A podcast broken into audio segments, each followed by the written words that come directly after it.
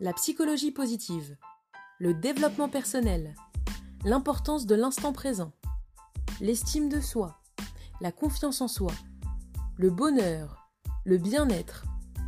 Si tous ces sujets t'intéressent, alors laisse-moi te dire bienvenue sur ma chaîne.